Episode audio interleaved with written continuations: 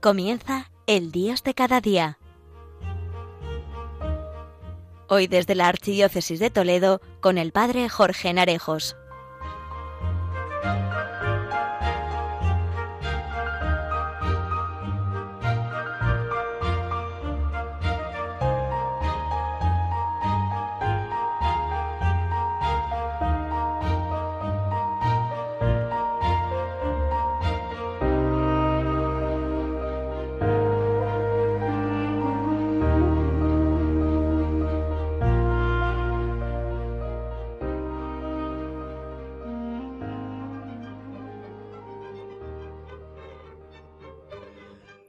Muy buenos días, queridos amigos oyentes de Radio María, y bienvenidos a este espacio del Dios de cada día.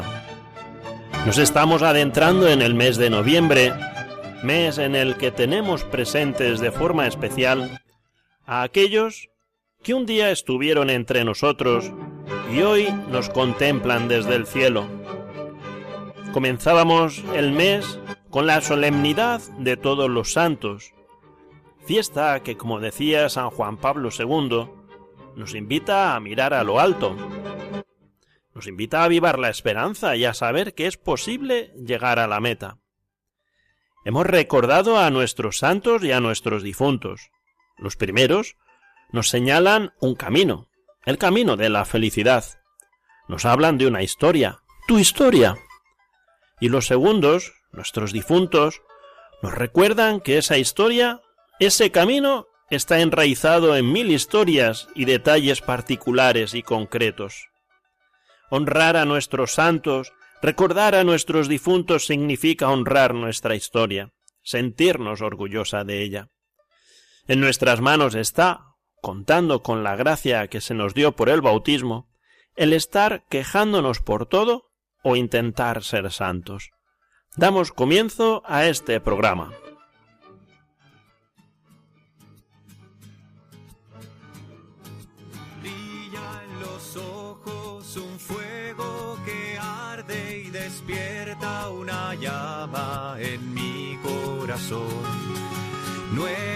La paz y mayor la alegría, los mismos colores, más otro el sabor. Es lo eterno que viene de ti, es lo eterno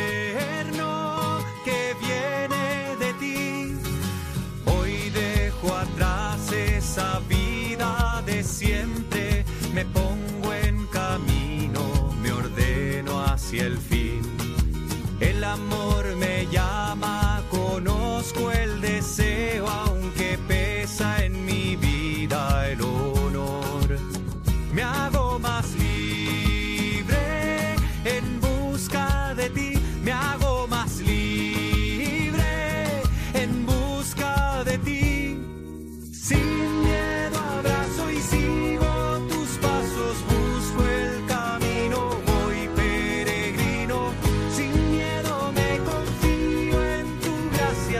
me pongo en marcha, tu amor me basta.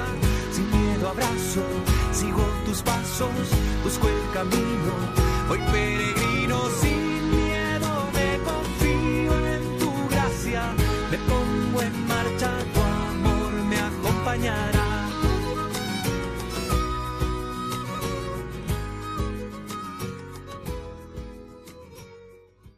Si te detienes un poco a reflexionar sobre las quejas, podrás comprobar que tiene cierto parecido con las plagas. Se da con frecuencia y se extiende con facilidad.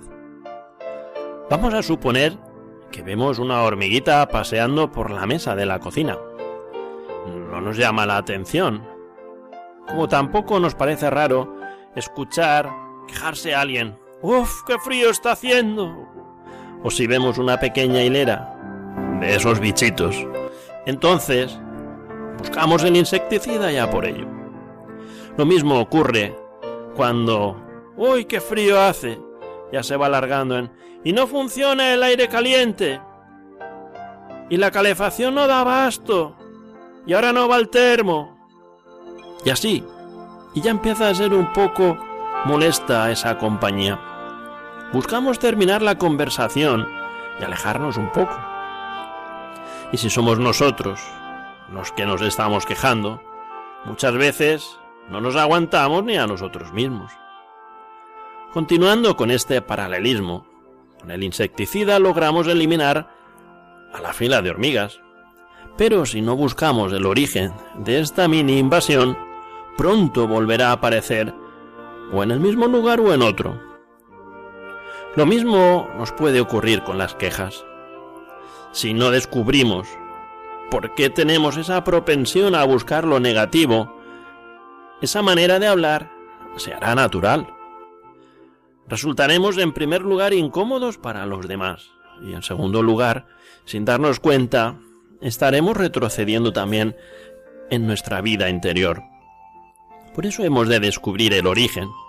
Es importante hacer esto, porque dependiendo del por qué somos tan quejicas, podremos aplicar una u otra medicina.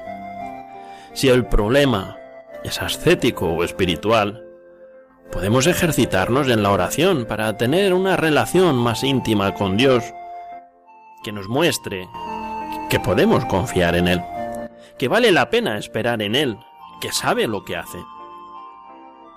Pero el origen también puede ser humano. Simplemente porque hemos ido adquiriendo un mal hábito, el mal hábito de hablar, quejándonos, quizás sin mala intención, ya se ha hecho como una costumbre. En ese caso, podemos probar a mordernos la lengua o a practicar la virtud de la discreción o la prudencia al hablar. Ejercitándonos de esta forma, quizás buscando un aspecto específico, como el deporte, el clima, tareas de la universidad, de la oficina, del trabajo, del cual no quejarnos. Recordemos que las virtudes humanas son la base para apoyar las virtudes sobrenaturales. Por lo cual, adquiriendo esos buenos hábitos, ahí vamos forjando las virtudes que también nos van a ayudar luego ahí, en el ámbito espiritual, como son la fe, la esperanza y la caridad. También puede haber un tercer motivo, el psicológico, cuando todo lo vemos negro o gris oscuro, y puede deberse a que estemos atravesando algún episodio de ansiedad, de depresión u otros. Por eso hemos de buscar la fuente, buscar el origen de esas quejas. Y no decir, no, es que es algo que, que da un poco de gusto también el quejarse, ¿no? La excusa de la naturalidad. Nunca te has reunido con un grupo de amigos y comenzó el repertorio de quejas. Un momento donde las quejas no son molestas, sino que uno disfruta y se goza en encontrar motivos por los que quejarse. O incluso llegar a inventarlos.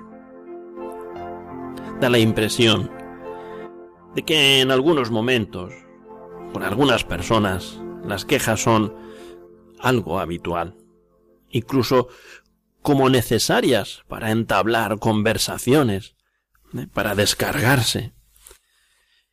Sin que esto suene a contradicción, hay que dejar claro que andar quejándose todo el tiempo puede llegar a ser muy molesto, aunque parezca que ahí te da cierto alivio. No olvidemos que como cristianos podemos ser del mundo pero sin ser mundanos. Podemos actuar con naturalidad, pero lo natural no tiene por qué estar viciado. Como cristianos coherentes, el fin está en hacer santas todas las cosas, en poner a Cristo en todas las realidades cotidianas. No hay que hacer nada extraordinario. Basta con hacer extraordinariamente bien las cosas ordinarias. ¿Te imaginas a Jesús quejándose y refunfuñando porque el bus se retrasó un poco, o porque se acabó la leche, o porque este profe es un plasta, o porque tu compañero o compañera de trabajo siempre está con sus manías? Yo creo que no. Yo me lo imagino en medio de esas conversaciones, intentando apaciguar los ánimos, buscando rescatar los motivos por los cuales podríamos adquirir una mejor o mayor visión sobrenatural de los hechos. Y eso, eso mismo, podemos hacer nosotros. ¿Para qué? Para ser santos.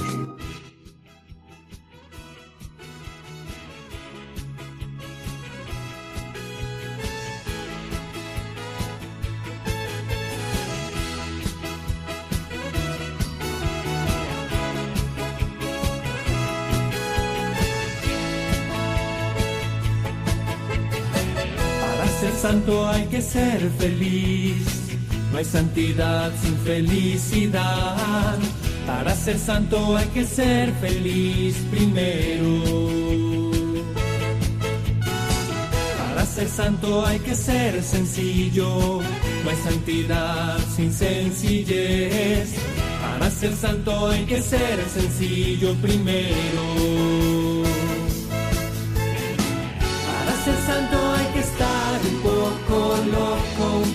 Poco loco.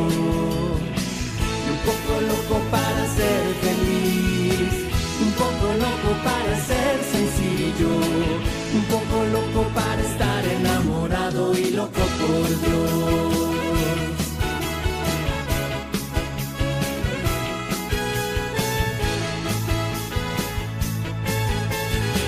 Para ser santo hay que dar amor.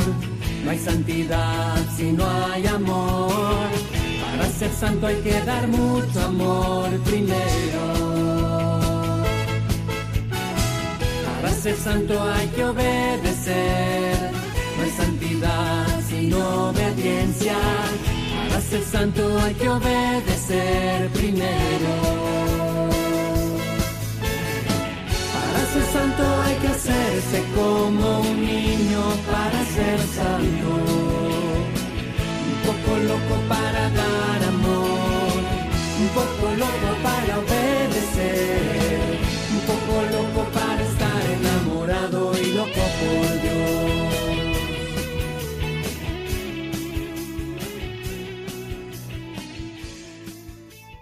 Pues sí, estar loco por Dios.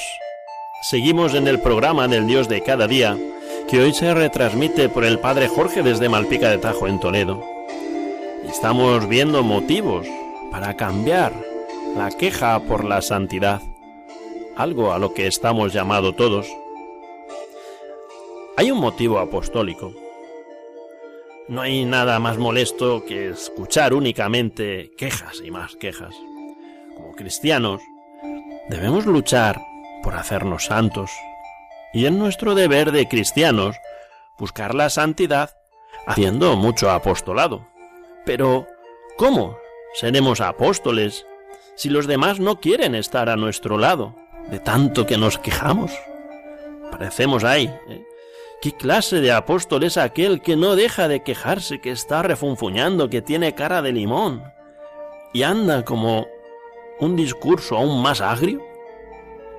No, lo que caracteriza a los primeros cristianos, lo que tiene que ser, hasta hoy día, evidencia clara de que queremos imitar a Cristo, tiene que ser la alegría.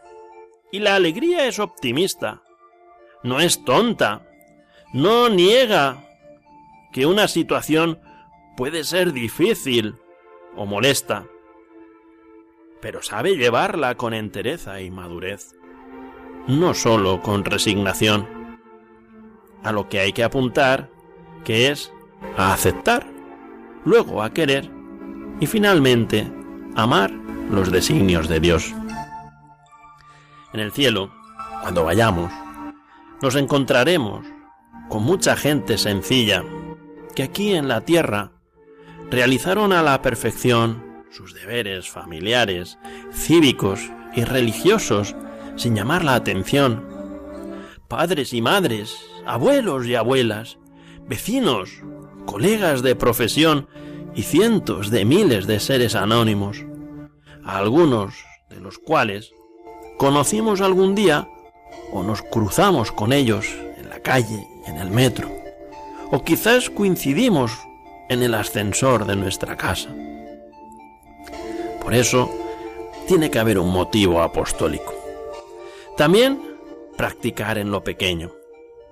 Aquí en esta zona se viven mucho los dos extremos, o mucho calor en verano, o mucho frío en invierno. Entonces, es muy común saludar con un ¿qué calor está haciendo? Como sorprendernos de nuestro propio clima y quejarse un poco por ello. O qué frío, con su respectiva queja. Es algo habitual que sucede, que cuando hace calor, nos quejamos del calor. Cuando hace frío, cuando llueve, de la lluvia. Y así, quejarse se convierte en algo cotidiano. Hay un cántico que se denomina el cántico de los tres jóvenes.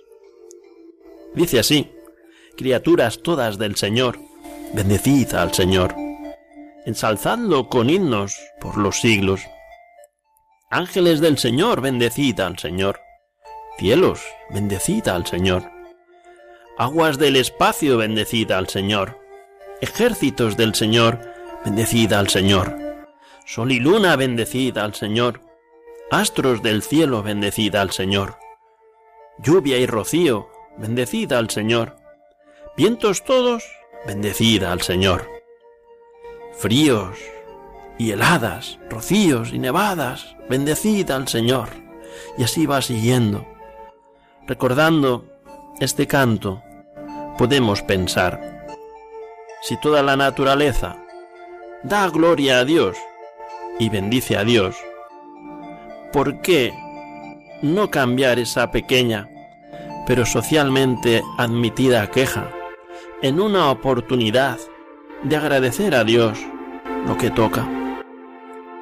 Y además, como es innegable el malestar que uno puede pasar con ciertas condiciones climáticas, tomarlo como una pequeña y pasiva mortificación que nos ayude a tener mayor presencia de Dios. Esto es un ejemplo con el tiempo, pero es aplicable a lo más pequeño e insignificante, lo que ni siquiera molesta, para ahí empezar a crecer en la virtud de la paciencia, el abandono, la amorosa resignación con la providencia. Está también ahí la libertad de elegir lo que no depende de nosotros. Si somos capaces de hacer ese pequeño o gran esfuerzo, esfuerzo de mortificar la lengua para evitar cualquier mínima queja, incluso aquella que no llama la atención al otro, o la que casi no suena a queja. Estaremos preparados para poder aceptar con igual resignación otras circunstancias más pesadas, hasta llegar a amar las mismas por ser capaces de ver en ellas la mano de Dios. Él, que viste las margaritas del campo, y no deja que un cabello caiga sin su permiso. No ordena todas las cosas, también las incómodas y hasta las dolorosas, o aquellas que podrían escandalizarnos, para un bien mayor. La práctica de la aceptación gozosa nos lleva a comprender la grandeza de la libertad, que no aparece sólo cuando tomamos una decisión, sino también cuando optamos por aquello que nos vino dado, por aquello que no fue una opción nuestra. Es así como incluso ante una desgracia, una muerte, el desempleo o un revés económico, podemos sentir que no perdemos ni una pizca de nuestra libertad, sino todo lo contrario, la ganamos y nos hacemos más libres que nunca. Y así, como ganamos libertad, ganamos en santidad. En los inicios del catecismo aprendemos que estamos llamados a la santidad y que para eso Dios nos hizo libres y que en la medida en que optamos por el bien, más libres seremos. Por ser más libres, más poseeremos a Dios, creceremos en su amistad y nos conducirá hacia la santidad. Y es así como de aprender a no protestar cuando las cosas no salen como esperábamos que funcionasen, vamos progresando ahí en nuestras luchas interiores. Crecemos en vida interior. Incluso nos vamos haciendo más agradecidos y ensanchamos nuestro ánimo, nuestro corazón. Y esto sin desanimarse. Es cierto que cuesta, y mucho, eliminar las quejas de ese diálogo acostumbrado. Quizás te pase a ti, pero no pasa nada. Al contrario, creo que es una ocasión oportuna, es un momento adecuado para encontrar un punto en el cual puedas fijar tu examen particular, un propósito en el que trabajar, ahí, de forma semanal o mensualmente, para adquirir una virtud. Y de la misma manera, cuando nos demos cuenta de que hemos estado un poquito menos quejicas, podemos, como siempre podemos hacer en las luchas interiores, reírnos también un poco de nosotros mismos, de nuestra debilidad, y agradecer a Dios, pues por tener nuestras limitaciones, nuestras miserias, ya que eso significa que Él tendrá que ayudarnos aún más. Él tendrá que volcarse más en sus hijos más pequeños y necesitados. Y estos podrán agradecer el poder tenerlo tan cerca.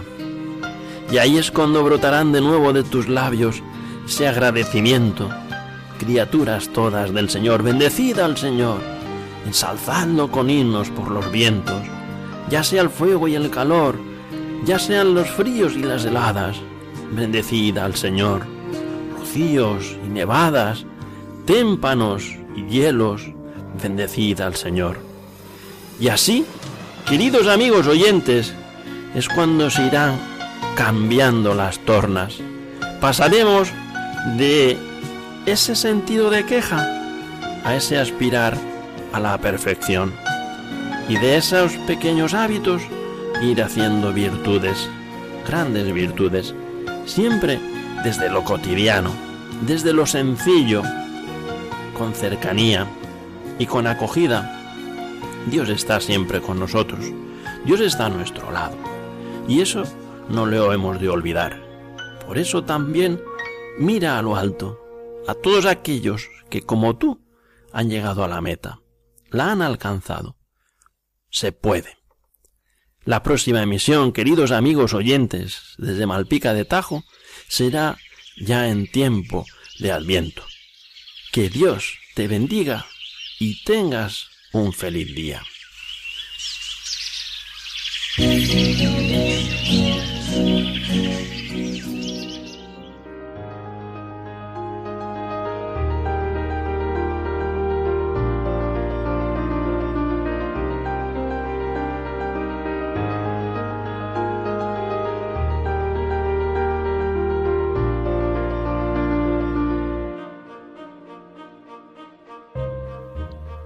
Finaliza en Radio María, El Dios de cada día, hoy desde la Archidiócesis de Toledo con el Padre Jorge Narejos.